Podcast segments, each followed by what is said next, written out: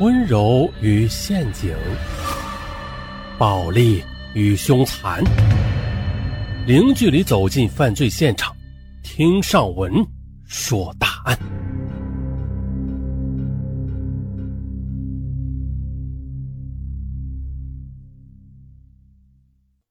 二零一一年七月初，湖南益阳女孩黄芬玲发现自己怀孕了。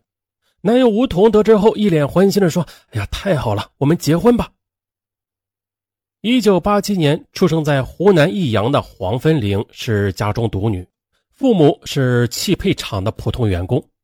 二零一零年，黄芬玲从湖南大学金融专业毕业后，应聘到沈阳一家大型的证券公司担任分析师。男友吴桐比她大两岁。两人都是老乡，并且兼大学同学，同在沈阳工作。本来这是一件好事啊，然而啊，就在两家沉浸在筹备婚礼的喜悦时，意外发生了。二零一一年八月十七日是黄芬玲二十四岁的生日，中午十二点，吴桐来公司楼下接她吃饭。黄芬玲一下楼就看见手捧玫瑰花的吴桐正穿着亮着红灯的马路向她走来。突然的，就在这时，一辆尼桑车快速的闯过红灯，直接的向梧桐撞去。鲜血顿时覆盖了散落一地的玫瑰花瓣。这时的尼桑轿车里走下一个脸色惨白的小伙子，他颤抖着用手机拨打了幺二零和幺幺零。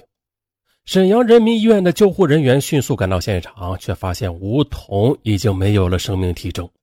而同时赶来的交警认定闯红灯的司机对该事故负全部责任。肇事司机向警方交代，自己名叫唐浩飞，二十八岁，是沈阳辽中人。而当天呢他是因为疲劳驾驶没有看清红灯，这才误将过马路的梧桐给撞飞。而此时的情绪激动的黄芬玲冲上前，使劲的捶打着唐浩飞。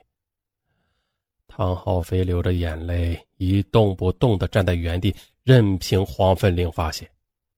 随后，唐浩飞因为涉嫌交通肇事罪被警方带走。接着，将男友遗体送往殡仪馆之后，黄芬玲又强忍着悲痛到交警大队做了笔录。晚上的近乎虚脱的她，不得不打电话将噩耗告知梧桐老家的父亲。梧桐的母亲。当场瘫痪在床，而接到消息的父亲在女儿的陪同下连夜赶到沈阳。最后啊，老人在儿子遗体被火化之后，将相关赔偿后续事宜全权交给了黄芬玲处理。此外，还表示黄芬玲腹中的胎儿由她自己做主。而重情重义的黄芬玲呢，她郑重的承诺会生下梧桐的骨肉，并发誓一定要让撞死男友的肇事者付出代价。可就在黄芬玲已经请好律师时，九月初，她在公司的宿舍迎来了一位不速之客——唐浩飞的母亲万新梅。五十六岁的万新梅在儿子的代理律师陪同下，提着一个黑色的旅行袋进来了，向黄芬玲介绍自己的身份之后，一再的对她道歉。随后，他打开那只黑色的旅行袋，流着泪对黄芬玲说：“这三十八万是我先行赔付你的。”如果能取得你的谅解的话，我儿子就可能被判缓刑，求求你了。见万新梅一再强调赔偿减刑，黄飞玲认定了唐浩飞是一个被母亲宠坏的富二代，他十分反感抵触，啊，不由分说了，将万新梅及律师轰出了宿舍。二零一二年一月。唐浩飞因为没有取得以黄芬玲作为代表的受害者家属谅解，被法院以交通肇事罪被判处有期徒刑一年零八个月。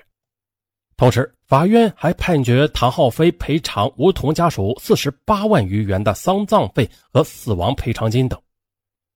就在判决下达一周后，万新梅委托儿子的代理律师将钱呢如数的交给了黄芬玲。黄芬玲又转送到吴桐家人的手里。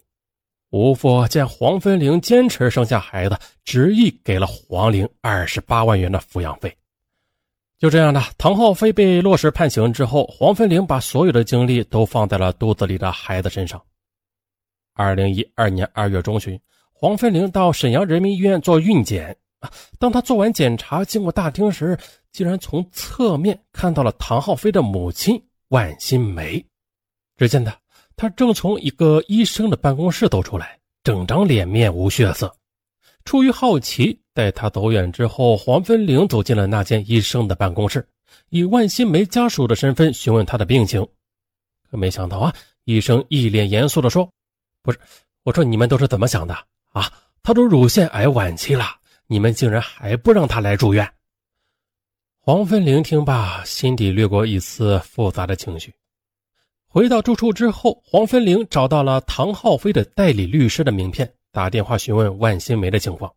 对方告诉他呀，出事当天万新梅正在菜场买菜呢。接到消息之后，他当场就不省人事了。好心人打幺二零将他送到医院后，医生诊断。他是得了乳腺癌，并且是晚期，建议他住院手术。而万新梅她忧虑儿子呀，啊，只能在医院里住了几天便出院了。而由于唐浩飞的车呢，他只买了交强险，保险公司赔偿了七万元钱，也远远不够支付赔偿金的。万新梅没有办法了，不得不将住房以三十八万元地价售出，之后又带着所有的钱向黄芬玲登门道歉，却遭他拒绝。而判决后，这钱还是不够，万新梅便找亲戚朋友四处借。如今她是一无所有，在医院附近租了一间简陋的单间。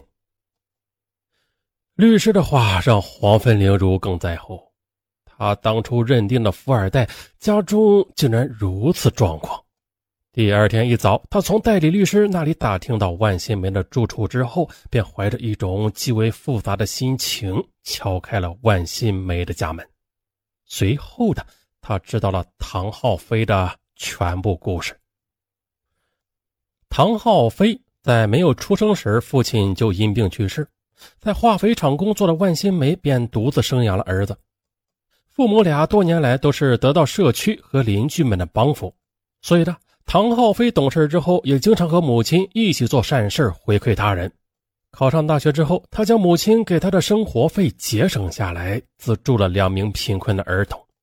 而大学毕业之后，他在沈阳大东区的一家汽车 4S 店从事销售。而工作之余，他每个月都要抽时间到福利院、敬老院做义工。再加上上班跑业务不便，他便花六万元买下了朋友的一辆二手尼桑。有了车之后啊，他经常到周边的地区从事爱心活动。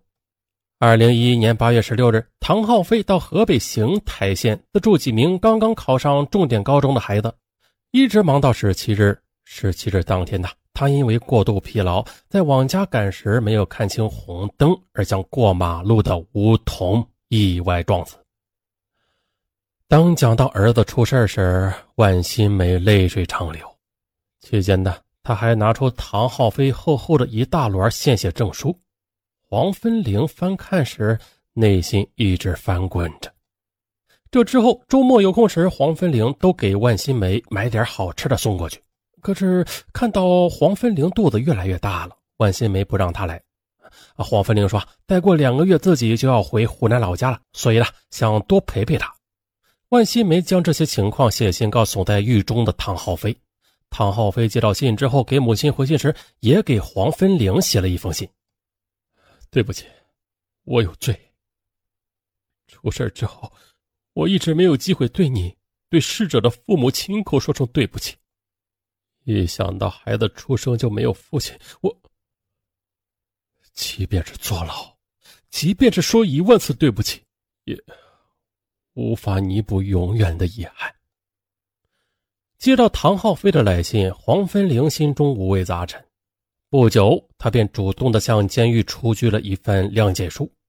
二零一二年四月，黄芬玲回到湖南益阳老家待产。五月初，她生下了一名六斤重的男婴，取名吴庆峰。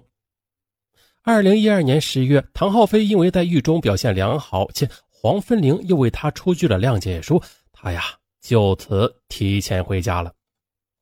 回到家后的唐浩飞在第一时间给黄芬玲发了一条短信。谢谢他的谅解。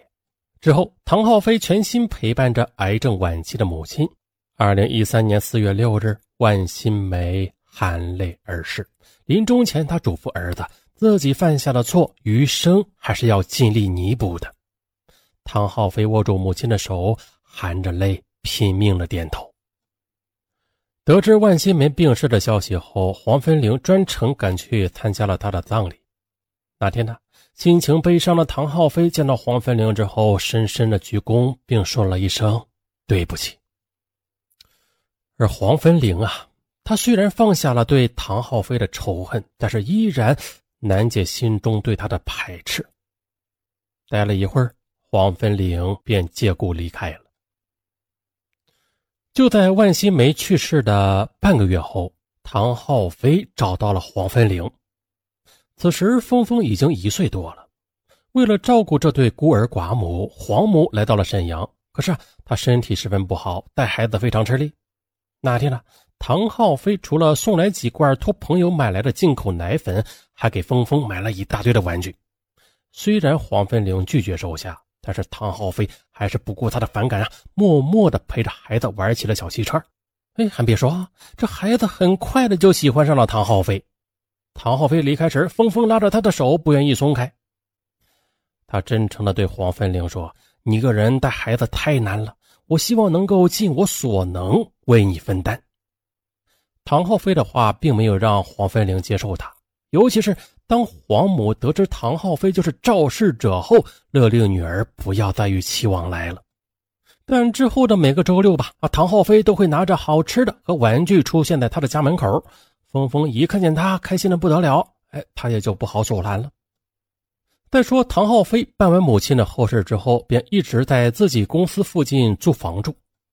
为了偿还母亲因他而欠下的债务，周末他还在一个朋友开的汽修店上班，晚上还到当地的夜市上摆摊卖日用品。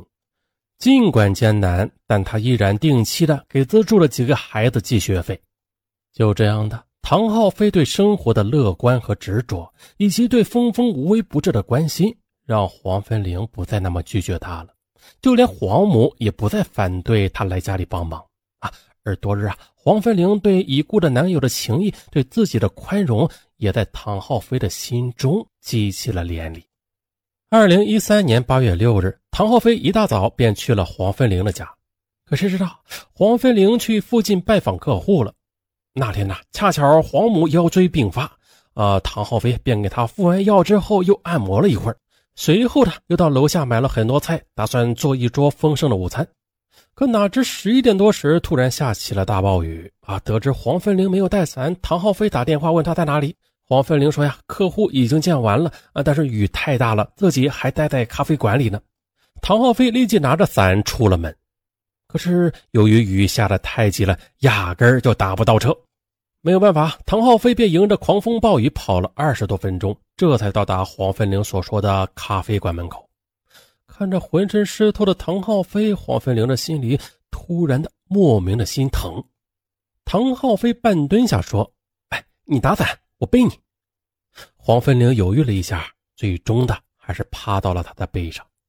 就这样，在半人深的积水中，唐浩飞背着黄芬玲一步步的艰难前行着，一直到中午一点半，这唐浩飞才将黄芬玲背回了家。到家之后，他又马不停蹄的下厨做饭，终于的。看着满满的一桌丰富的饭菜，黄芬玲的眼睛有些湿润了。也就是从那天起，两人对彼此都有了异样的好感。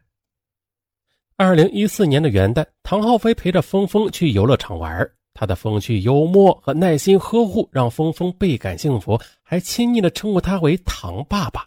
哎呦，听到儿子这么叫黄芬玲，不觉得有点尴尬啊？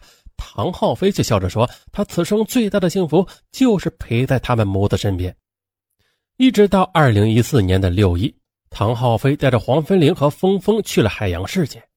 看到峰峰在海洋馆里调皮可爱的笑脸，他终于的鼓起勇气对黄芬玲表白了，希望给峰峰一个完整的家。黄芬玲笑着点了点头，他相信。如此一个善良淳厚的男人，一定能给他们母子一个美好的明天。而深明大义的黄家、吴家都给予了他们最真挚的祝福。啊，今天呃这个好像有点脱离大案的范围了啊。不过，呃，尚文觉得这起小案件所反映出来的一些东西啊，确实很不错。大家觉得呢？那，最后再说一句吧，愿人间啊多一些美好，少一些遗憾。好了，欢迎各位听友，嗯，点赞、打 call、转发，拜拜。